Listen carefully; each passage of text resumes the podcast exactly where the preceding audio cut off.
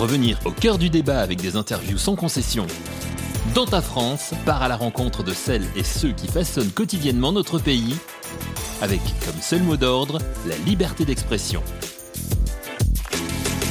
Mettre en avant la parole des Français, c'est la promesse de Dans ta France, être proche et à l'écoute de tous les citoyens. Un invité, votre identité, qui êtes-vous? Euh, Je m'appelle Didier, je suis retraité et je vis dans le Cantal. Vous travailliez à l'époque dans quel secteur d'activité, Didier? Eh ben, je travaillais à l'hôtel Drouot, j'étais euh, commissaire-priseur. Pensez-vous euh, que les retraités ont été assez soutenus durant la crise sanitaire? Bah, écoutez, euh, je pense qu'ils l'ont été puisque apparemment euh, nous sommes tenus à, à des vaccins, on a été vaccinés, j'ai moi-même mes trois doses, donc on peut considérer que euh, on, on a tout fait pour que les retraités les plus vulnérables en quelque sorte, compte tenu de leur âge, soient préservés de, de, du Covid et de ses conséquences. Est-ce que la crise du Covid a modifié vos activités? Oui, incontestablement. euh, il y avait un certain nombre de choses que que nous faisions euh, librement par ailleurs, aller au restaurant, aller au cinéma, aller au spectacle. Et je reconnais que depuis la crise du Covid, on a un petit peu levé le pied sur un certain nombre d'activités. Comment avez-vous vécu les confinements successifs? Ben, je les ai très bien vécus personnellement parce que ça m'a permis de faire un petit point euh, sur moi-même, de euh, continuer d'avoir des, des relations avec euh, certains de mes amis très proches, de profiter un petit peu de soi, de sa maison et de son environnement. Vous êtes pour ou contre le vaccin, Didier?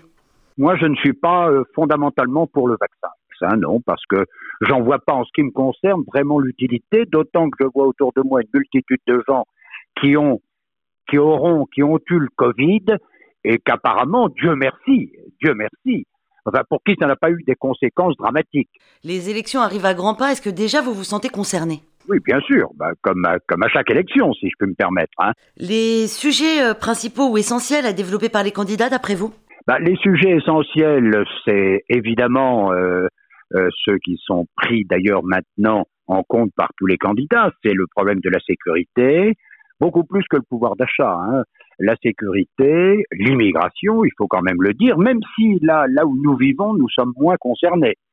Mais euh, pour moi, ce sont les sujets un petit peu essentiels, la place dans- de, de- de la France dans le monde également. Voilà. Vous vous sentez représenté par l'un des candidats? Oui, oui, il y en a, il y en a deux qui, euh, au, au moins au premier tour, pourront m'intéresser. Vous pouvez nous dire lesquels? Oui, je peux vous le dire, il y a Marine Le Pen ou euh, Monsieur Zemmour, Éric Zemmour. Quelles sont les raisons?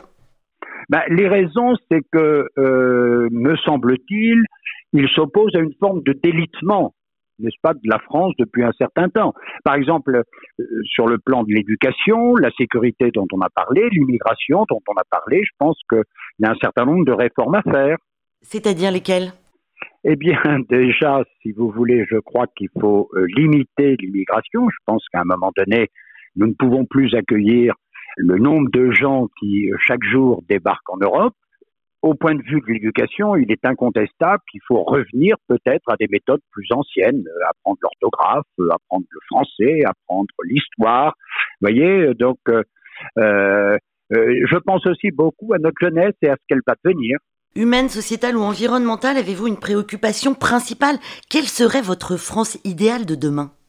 Eh bien, ça serait une France, euh, j'allais dire, unie, poursuivant euh, euh, euh, des buts communs dans, dans le l'attachement à la nation, euh, que les gens vivent mieux et surtout, si vous voulez, je crois, il faut rétablir euh, la confiance des gens entre eux. Vous voyez, on constate, moi je le constate un petit peu de plus en plus, les gens se replient sur eux-mêmes. Donc une ouverture en quelque sorte sur les autres. Voilà, tout simplement. Dans ta France, votre liberté d'expression.